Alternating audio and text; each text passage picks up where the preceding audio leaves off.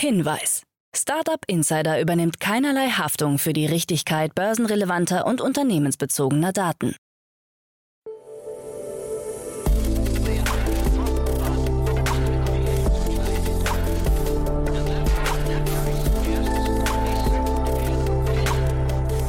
Startup Insider Daily. Morgen Update. Einen wunderschönen guten Morgen und herzlich willkommen zu Startup Insider Daily. Mein Name ist Jan Thomas. Heute ist Dienstag, der 17. Mai. Ja, und das sind heute unsere Themen. Flink erhält ein Investment von Carrefour. Autonome Lieferungen bei Uber Eats. Zehnjährige Tod nach TikTok Challenge. Und Bird geht mit AR gegen schlecht geparkte E-Scooter vor. Heute bei uns zu Gast im Rahmen der Reihe Investments und Exits ist mal wieder Otto Birnbaum von Revent. Ja, und wir haben zwei tolle Themen besprochen, darunter ein Investment von Revent. Und ja, ich habe Otto offen gestanden selten so on fire erlebt. Der war also richtig aufgewühlt, wie cool dieses Investment aus seiner Sicht ist. Und das hat er auch wirklich gut rübergebracht. Also macht euch gefasst auf ein tolles Gespräch. Aber auch das zweite Thema, was er mitgebracht hat, ein EdTech-Unternehmen, war wirklich sehr, sehr spannend. Wir versuchen beide Unternehmen auf jeden Fall hier in den Podcast zu bekommen. Alle weiteren Details dann gleich nach den Nachrichten mit Frank Philipp. Aber wie immer der Hinweis auf die weiteren Themen heute. Um 13 Uhr geht es hier weiter mit Jonas Thiemann. Er ist der Co-Founder und Co-CEO von der AppLike Group. Das ist ein Unternehmen, das ursprünglich von Gruner und Jahr ins Leben gerufen wurde. Gruner und Jahr wird ja jetzt gerade bei RTL integriert, aber Bertelsmann, also die Mutter von Gruner und Jahr und RTL, hat jetzt gerade 100 Millionen Euro in AppLike investiert. Und AppLike, das muss man vielleicht noch verstehen, ist ein Inkubator, ein Company Builder für Apps mit großem Fokus auf den Gaming-Markt. Also auf jeden Fall ein sehr spannendes Unternehmen mit einer spannenden Strategie und wurde jetzt gerade im Zuge des Investments mit 500 Millionen Euro bewertet. Ja, also sehr, sehr spannend. Das kommt um 13 Uhr und um 16 Uhr heißt es dann wieder Startup Insider VC Talk. Ihr kennt unser Format. Wir stellen hier jede Woche die wichtigsten VCs in Deutschland vor, die man kennen sollte als Startup-Unternehmerin oder Unternehmer, wenn man sich mit dem Thema Kapitalbeschaffung, Finanzierungsrunden oder ähnlichem beschäftigen möchte. Und heute bei uns zu Gast ist Bastian Hasslinger, den kennt ihr auch schon. Er ist ja oft hier zu Gast im Rahmen unserer Reihe Investments und Exits. Heute ist er aber ausschließlich als Vertreter von Picos Capital hier zu Gast und wir sprechen über alle Details und alle Hintergründe, die man kennen sollte zu Picos Capital. War auf jeden Fall ein super cooles Gespräch. Mir war gar nicht bewusst, wie international das Unternehmen mittlerweile aufgestellt ist. Aber naja, auch die Details gibt es nachher um 16 Uhr. Jetzt kommen noch kurz die Verbraucherhinweise, dann die Nachrichten mit Frank Philipp und danach dann, wie angekündigt, Otto Birnbaum von Revent. Startup Insider Daily. Nachrichten. Flink steigert Bewertung auf 4,8 Milliarden Euro. Der Berliner Schnelllieferdienst Flink expandiert in den französischen Markt und kauft den französischen Wettbewerber Kaju. Der Kaufpreis soll bei etwa 90 bis 100 Millionen Euro liegen. Mit dieser Akquisition wird Flink nach eigenen Angaben Marktführer in Frankreich. Außerdem steigt der Einzelhandelsriese Carrefour bei Flink ein und investiert zwischen 60 und 70 Millionen Euro, woraus sich eine Bewertung von 4,8 Milliarden Euro ableitet. Carrefour wird zeitgleich auch exklusiver Handelspartner des Schnelllieferdienstes. Way mit fahrerlosen Taxis. Das Berliner Startup Way möchte noch in diesem Jahr in Hamburg-Bergedorf mit fahrerlosen Taxis starten. Diese haben keinen physisch vorhandenen Fahrer im Auto, werden aber von einem Menschen ferngesteuert. Einen genauen Starttermin gibt es noch nicht, auch die Zulassung steht noch aus. Die Verhandlungen mit dem Bundesverkehrsministerium laufen noch. Im ersten Schritt will Way keinen 24-Stunden-Service anbieten, sondern zu Hauptverkehrszeiten aktiv sein. Medikamente per Drohne an Uniklinik Düsseldorf. Das Universitätsklinikum Düsseldorf hat zusammen mit Vodafone den Start eines eigenen Drohnenprojekts gefeiert. Zu Beginn sollen die über 5G vernetzten Mini-Fluggeräte Nahrung für Frühgeborene transportieren. Ziel des Projektes ist es laut Dr. Christina Westhoff, Leiterin der Zentralapotheke am UKD, einen verlässlichen, schnellen und priorisierten Transport über den Luftweg zu ermöglichen. Für die Strecke von 450 Metern benötigen die Drohnen 40 Sekunden. Der Test ist auf das etwa 40 Hektar große Gelände begrenzt. Speed Invest plant neuen Fonds. Mit Speed Invest aus Wien plant einer der größten Early-Stage-Investoren Europas einen neuen Fonds, der aus mehreren hundert Millionen Euro bestehen soll. Anders als bei Speed Invest 1, 2 und 3 soll sich der vierte Fonds zu etwa zwei Dritteln an institutionelle Investoren richten. Das Closing wird in den nächsten Monaten angestrebt, erläutert Speed Invest CEO Oliver Holle. Bird gegen schlecht geparkte E-Scooter. Der E-Scooter-Verleiher Bird möchte mit einer Augmented Reality App von Google im Weg herumliegende und falsch geparkte E-Roller ausfindig machen. Über das Bird VPS, kurz für Visual Parking System, soll ein ordnungsgemäßes Parken sichergestellt werden. E-Scooter können hier mit hoher Genauigkeit lokalisiert und der Abstellort beurteilt werden. Künftig werden Bird-Nutzer aufgefordert, beim Abstellen ihres Scooters den am Lenker angebrachten QR-Code mit der Smartphone-Kamera zu scannen und dabei auch die Umgebung mit ins Bild zu nehmen. Bird VPS gleicht diese Aufnahmen dann mit Google Street View und weiteren Daten in Echtzeit ab und erkennt so, wie gut oder schlecht der Scooter geparkt wurde. Autonome Lieferung über Uber Eats. Der Essenslieferdienst Uber Eats hat in Los Angeles zwei Pilotprojekte für autonome Lieferungen gestartet. Im ersten Schritt soll es vor allem darum gehen, Erfahrungen zu sammeln und die Bedürfnisse von Kunden und Händlern besser kennenzulernen. Kunden erhalten einen Code, um die autonomen Lieferfahrzeuge zu entsperren. In einem Testlauf werden die Fahrzeuge noch von einem menschlichen Fahrer begleitet, während beim zweiten Test Roboter des Level 4 zum Einsatz kommen. Hier könnte dann im Notfall ein Remote-Mitarbeiter eingreifen und manuell die Kontrolle übernehmen. Uber Eats sucht bereits nach weiteren Kooperationen im Bereich der Lieferung mit autonomen Fahrzeugen. Elon Musk begrüßt Vogue-Klausel von Netflix. Elon Musk freut sich über die sogenannte Vogue-Klausel, nach der sich Mitarbeiter von Netflix ab sofort gegenüber neuen Inhalten auf der Plattform politisch neutral verhalten sollen. Ihm zufolge handelt es sich hierbei um einen guten Zug des Streaming-Anbieters. Schon vor Wochen hatte er Netflix darüber aufgeklärt, dass der Vogue Mind Virus dafür verantwortlich sei, dass Netflix Abonnenten verliert. Die Streaming-Plattform hatte ihre Richtlinien zur Unternehmenskultur zum ersten Mal seit 2017 aktualisiert und einen Abschnitt für künstlerischen Ausdruck hinzugefügt. Newbank startet Bitcoin-Handel. Brasiliens größte Digitalbank, die Newbank, konvertiert einen Teil ihres Vermögens in Bitcoin und Ethereum. Kunden erhalten dadurch die Möglichkeit, direkt über das eigene Konto Kryptowährungen bei der Bank zu erstehen. Die brasilianische Bank reagiert damit darauf, dass Kryptowährungen in Lateinamerika weiter im Trend liegen und sieht ein transformatorisches Potenzial. Newbank kommt weltweit auf mehr als 70 Millionen Kunden und wird aktuell mit rund 45 Milliarden Dollar bewertet. Zehnjährige Tod nach TikTok Challenge. Die über TikTok laufende sogenannte Blackout Challenge hat ein zehnjähriges Mädchen ihr Leben gekostet. Die Mutter wirft dem Unternehmen in einer Klage vor, die gefährliche Challenge aktiv zu befeuern. Videos auf der Plattform hätten ihr Kind erst zum Nachmachen bewegt. Der Algorithmus habe entschieden, dass die tödliche Blackout Challenge passgenau und von hohem Interesse für das Mädchen war, leiten die Anwälte in der Klageschrift die Verantwortlichkeit des Konzerns herbei. TikTok weist den Vorwurf zurück und erklärt, dass man aktiv nach schädlichen Inhalten suchen und diese entfernen würde. Bei der Blackout Challenge bringen sich Kinder in einen Ausnahmezustand, unterbinden ihr Atmen und schicken sich so in Ohnmacht.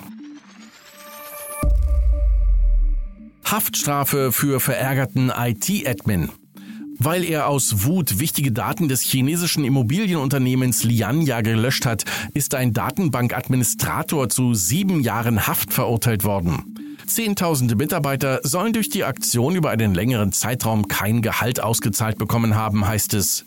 Zuvor hatte der IT-Admin seinen Arbeitgeber mehrfach auf Sicherheitslücken im Finanzsystem aufmerksam gemacht, wurde aber ignoriert. Startup Insider Daily. Kurznachrichten. Der Branchenverband Internetoffensive Österreich fordert von US-Streaming-Plattformen eine Kostenbeteiligung am heimischen Breitbandausbau. Hintergrund dafür ist das Nutzungsverhalten im Netz. Demzufolge 80 Prozent der Netzkapazitäten für Streaming und Cloud-Services wie Netflix und Amazon Prime verbraucht würden. Das israelische Softwareunternehmen Monday.com hat seine Ergebnisse für das Auftaktquartal des Geschäftsjahres 2022 veröffentlicht und dabei ein starkes Umsatzwachstum gezeigt.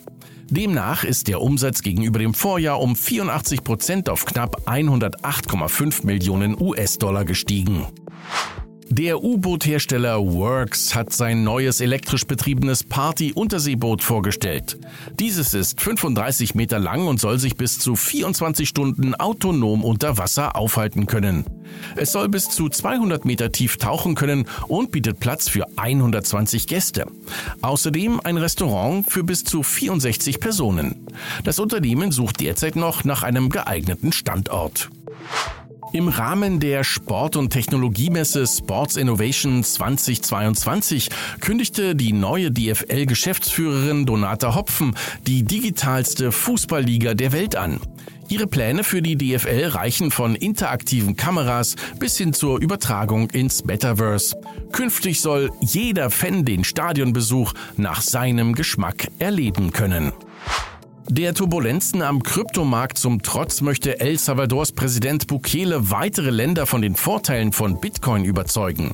Dafür hat er nun insgesamt 32 Zentralbanken sowie 12 Aufsichtsbehörden aus insgesamt 44 Ländern zu einer Konferenz eingeladen. Die vertretenen Nationen stammen vom afrikanischen, asiatischen und südamerikanischen Kontinent. Das Themenfeld der Konferenz erstreckt sich von finanzieller Inklusion bis zur digitalen Ökonomie. Und das waren die Startup Insider Daily Nachrichten von Dienstag, dem 17. Mai 2022. Startup Insider Daily. Investments und Exits. Ja, dann freue ich mich, äh, wie immer, wenn Otto Birnbaum hier ist von Revent. Hallo Otto. Hallo Jan. Freue mich sehr, dass du da bist, Otto. Und ich freue mich, dass wir gleich über ein Investment von euch sprechen. Ja, wirklich eine spannende Runde, muss ich sagen. Aber vielleicht kurz zur Einordnung noch mal ein paar Sätze zu euch im Vorfeld erst, oder? Sehr gerne. Also wer Revent nicht kennt, wir sind ein äh, Frühphaseninvestor ähm, mit Sitz in Berlin unter anderem ähm, und wir investieren äh, in, in drei Themen. Das ist Klima, Healthcare und Empowerment und unsere These ist, dass die besten Teams an Themen arbeiten, die für die Gesellschaft und den Planeten nachhaltig positiv sein werden. Ähm, und im Nocendo-Beispiel, wo wir jetzt gleich drauf eingehen, kann man das eigentlich wunderbar äh, darstellen. Äh, das wird dann auch klar werden. Ja, eigentlich passen beide Themen heute zu eurem Fokus, ne? Absolut. Passen beide komplett rein. Dann fangen wir mal mit eurem äh, Investment an. Das ist ja wirklich eine, also eine spannende Runde. Jetzt wurde die, die Rundenhöhe nicht genau announced. Ich weiß gar nicht, ob du sie verraten möchtest. Also hier steht bei mir nur zweistelliger Millionenbetrag. Ja, ich möchte sie nicht verraten. Äh, da hat sich das äh, äh, Gründerteam entschieden, das nicht zu kommunizieren. Aber ähm, das ist sozusagen schon schon ein guter zweistelliger Millionenbetrag und insoweit eine sehr beachtliche äh, Series B, die sie da aufgenommen haben. Hm, muss man dann respektieren. Äh, Wird es wahrscheinlich Gründe für geben. Also will, ich jetzt gar nicht, gar nicht bohren, aber äh, lass uns mal über das Thema reden, weil das ist wirklich schon sehr, sehr abgefahren. Und dann kannst du vielleicht auch mal äh, danach erzählen, wie ihr euch dem Thema genähert habt, weil das ist jetzt für mich nicht nicht so ganz alltäglich sowas, ne? Ja, und ich kann da gerne eine Anekdote zu erzählen. Ähm, einer von unseren Partnern, ähm, Henrik Große-Hochkamp, hat eine Schwester, die Ärztin ist und im Klinikum in Essen arbeitet. Ähm, und die arbeitet mit dem Produkt von Noscendo, der Discover Kids, zusammen und hat mit ihrem Bruder gesprochen und gesagt, also das ist eine Technologie, die solltet ihr euch mal anschauen. Das ist wirklich, das rettet hier Leben auf der Station. Und Hendrik so, okay, das sollten wir mal tun. Ähm, und wir hatten die schon auf dem Radar. Das ist nämlich, ein, äh, wer schon investiert ist, ist Power Ventures und Early Bird. Das heißt, wir haben die schon gesehen, dass da sozusagen auch andere Investoren drin sind und haben dann die WhatsApp-Nachricht von Hendriks Schwester an den Gründer weitergeleitet via LinkedIn und gesagt, wir sollten sprechen. und darauf hat er dann reagiert ähm, und dann sind wir da eingestiegen und wahrscheinlich fragen sich die Hörerinnen und Hörer, äh, worum es eigentlich? Und da sage ich vielleicht noch kurz zwei Sätze dazu. Ähm, was Noscendo macht, Noscendo ist ähm, eine Firma, die eigentlich Software anbietet, um ähm, Labs die Möglichkeit zu geben, zu verstehen, was in Liquids drin ist. Also sagen wir mal noch vielleicht einen Schritt zurück. Ähm, Henriks Schwester ist im Krankenhaus in Essen ähm, und sie hat einen äh, äh, Patienten in der, auf der Intensivstation. Und dieser Patient hat eine Infektion. Und man weiß nicht als Arzt, warum der Körper eine Infektion hat. Ja, und ähm, ihr großes Problem ist, in dem Moment, wo der auf der Intensivstation ist, kann diese Person auch kein Antibiotikum nehmen, weil das zu stark ist. Das würde auch die guten Körper sozusagen zerstören und ist, darauf ist der Körper zu angeschlagen. Ähm, in der Vergangenheit hat man dann sozusagen teilweise Leute verloren, ja, über Blutvergiftung und, und andere äh, Themen, weil man sozusagen nicht herausfinden konnte, schnell genug, wo kommt diese Infektion eigentlich her? Ja, was für Erreger sind da in, im, im, im, im Umkreis? Und was Nocendo macht, die sequenziert Flüssigkeiten, das kann Blut sein, das kann Speichel sein, das kann Urin sein, und guckt dann, äh, wie so ein PCR-Test bei Corona, was ist in den Flüssigkeiten, was sind da für Erreger drin. Und dann lässt sie diese Erreger gegen eine, eine Datenbank mit 16.000 Datenpunkten, mit 16.000 unterschiedlichen Erregern und weiß dann sozusagen, welcher Erreger in dem Blut ist oder in der Flüssigkeit ist. Und daraufhin kann der Arzt dann eine ganz spezifische Therapie anwenden und sagen, ah ja, der hat eine Brotschimmelvergiftung und da kann er sozusagen ganz klar äh, äh, ein Medikament geben, äh, was nicht Broadband Antibiotics sind.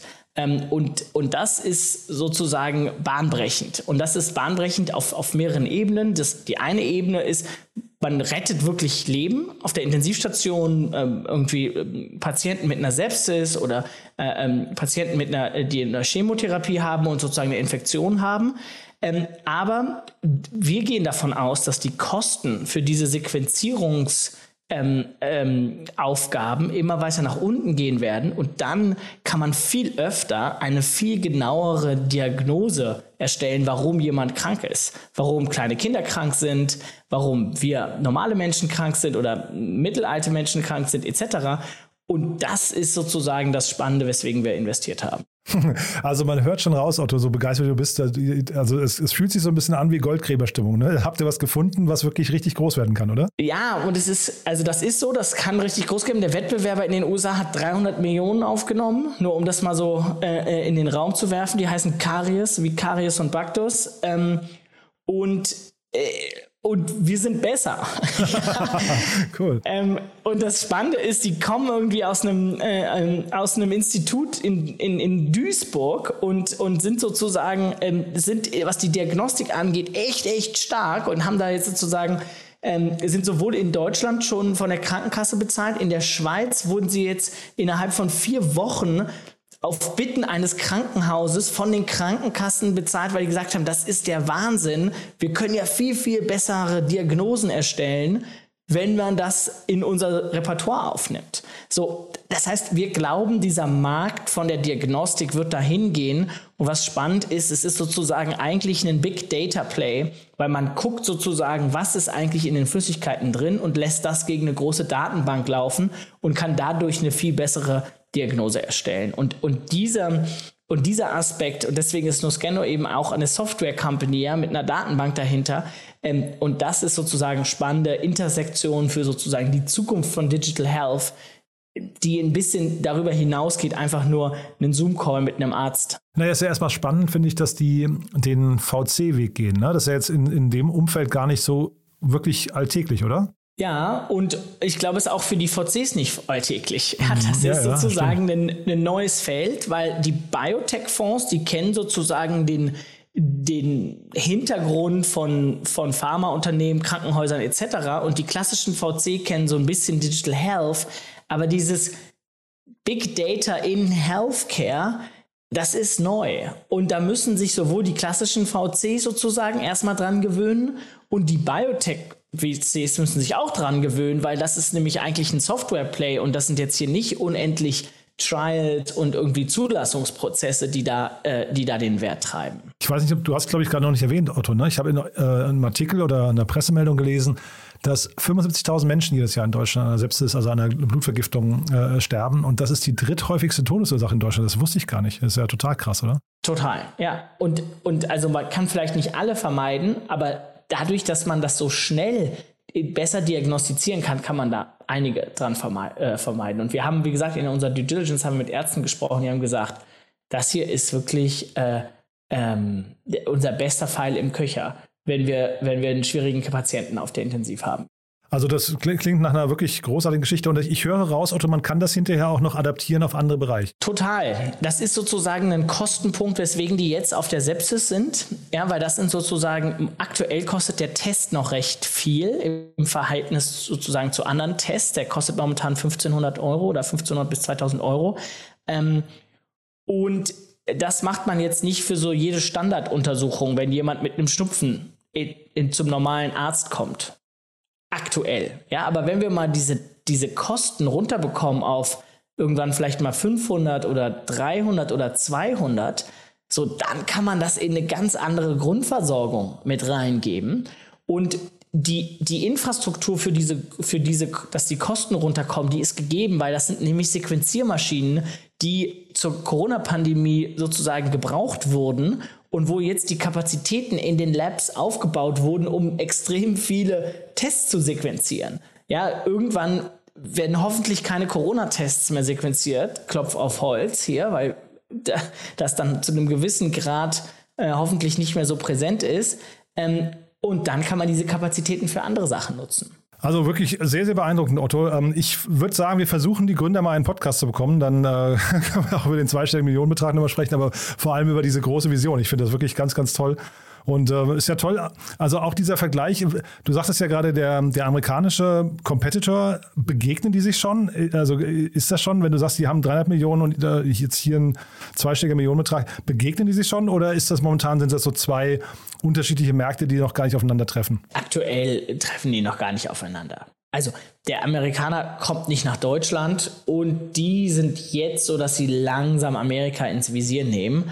Ähm, aber das muss man dazu sagen, die Märkte in Deutschland speziell und in Europa ticken natürlich ein bisschen langsamer als in Amerika. Und also ich glaube eher, dass Nocendo lieber früher als später in, in die USA gehen sollte, weil da einfach eine ganz andere Zahlungsbereitschaft für gute Diagnostik ist, als sozusagen hier. Und also die werden schon von der TK reimbursed, so ist es nicht, aber es braucht einfach Zeit, bis so ein neues, das ist eine komplett neue Art zu denken. Ja, die muss sich sozusagen etablieren und das passiert nicht von heute auf morgen. Aber 2019 gegründet, ich finde, dafür klingt das schon sehr, sehr weit, was, die, also was du gerade erzählt hast. Also finde ich, man darf jetzt auch nicht, nicht nur kritisch sein. Das klingt schon irgendwie nach einem guten Lauf. Ne? Ja. ja.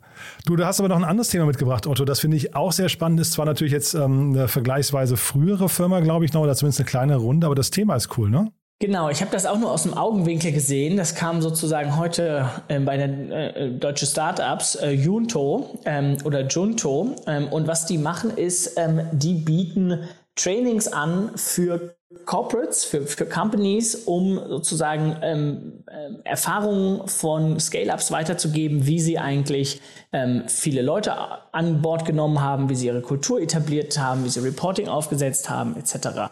Und man muss sich das, ich glaube, so vorstellen wie so eine Masterclass für, für sozusagen eher so den, den, den SMI und Scale-Up-Bereich und auch eher so den, den, den Mass-Market. Ja, da steht jetzt nicht Elon Musk davor, ähm, sondern eher sozusagen so upperes äh, Management von so Scale-Up-Firmen. Ähm, und, und das ist aber spannend, ja, weil ich glaube, die, der Grund, warum ich das hier mitbringe, ist, weil das Schöne an der Technologie ist eigentlich, dass wir müssen ja nicht immer das Rad wieder neu erfinden, wenn man eine neue, wenn man eine Firma skaliert, äh, ähm, äh, wenn man, wenn man andere Learnings sozusagen weitergeben möchte. Und das auf Video aufzunehmen und dann sozusagen at Zero Marginal Cost an andere Firmen weiterzugeben, das macht einfach sehr viel Sinn, meines Erachtens. Ich hatte ja den Stefan Polkert hier mal zu Gast von ähm, Masterplan. Und die produzieren ja sehr, sehr aufwendig oder haben das zumindest eine Zeit lang gemacht, sehr, sehr aufwendig ihre Videos. Ne? Und jetzt habe ich hier gedacht, das ist eigentlich der nächste logische Schritt, weil die, die Produktionskosten hier auch, also wir reden, glaube ich, über ja fast normale Zoom-Calls oder sowas. Ne? Das ist jetzt noch nicht mal, zumindest die, die Bilder, die man sehen konnte, sahen jetzt nicht besonders hochglanzmäßig aus. Ähm, sehr, sehr clever, finde ich. Ja?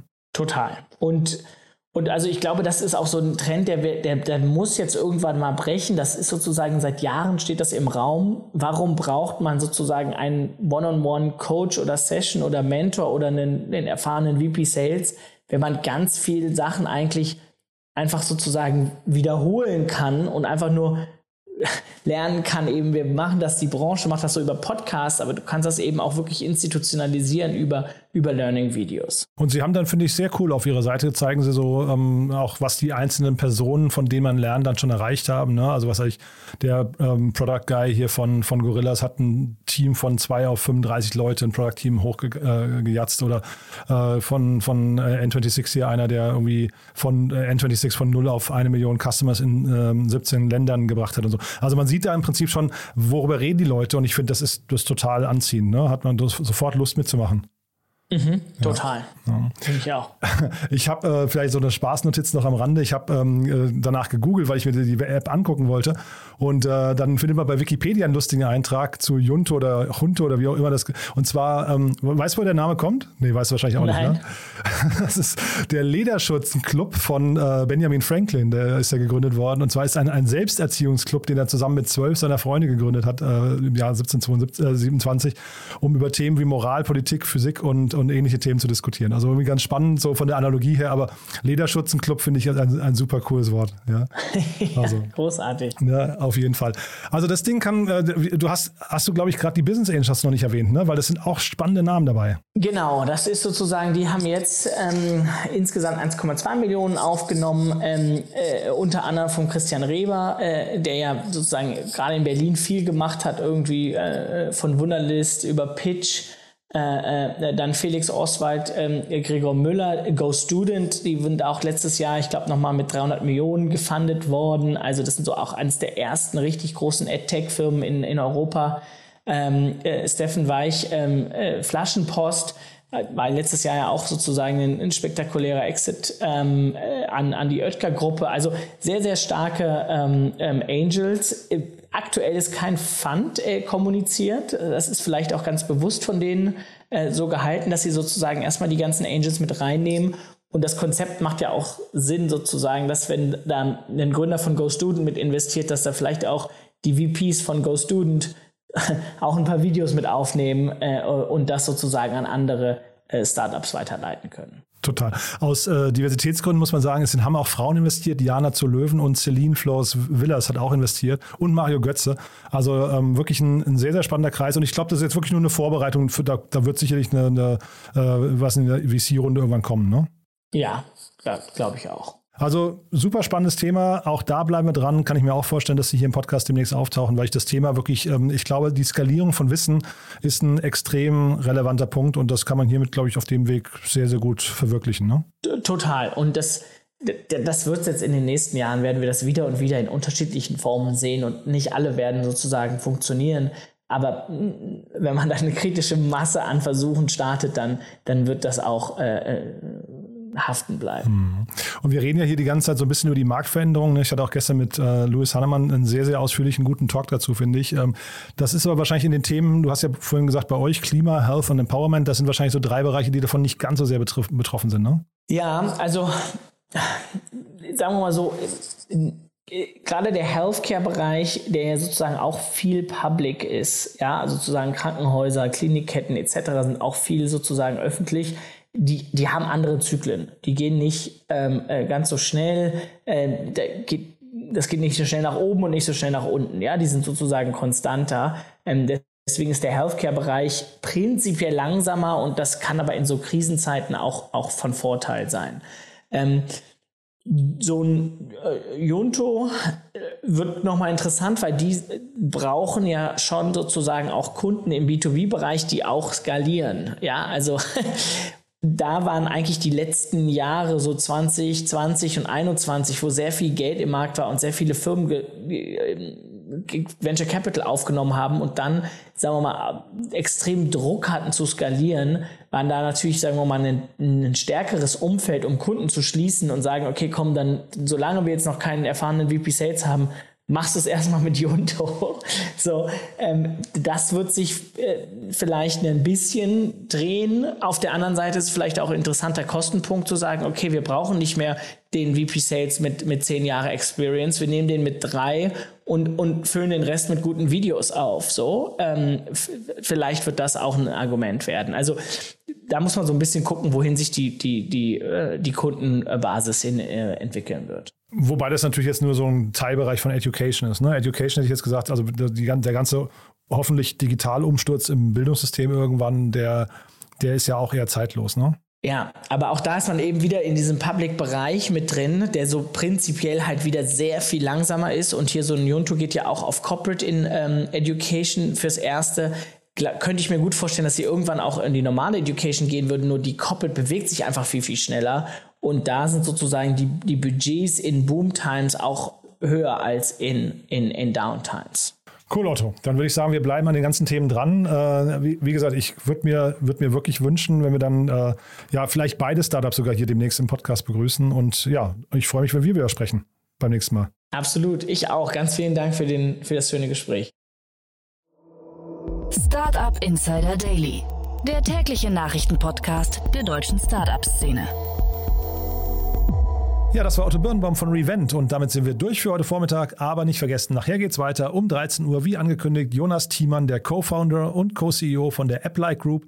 Da sprechen wir, wie gesagt, über einen Company Builder aus Hamburg, in den Bertelsmann gerade 100 Millionen Euro investiert hat. Ist wirklich ein sehr spannendes Gespräch geworden, hat mir großen Spaß gemacht und das Unternehmen hat, wie gesagt, ziemlich einen Rückenwind.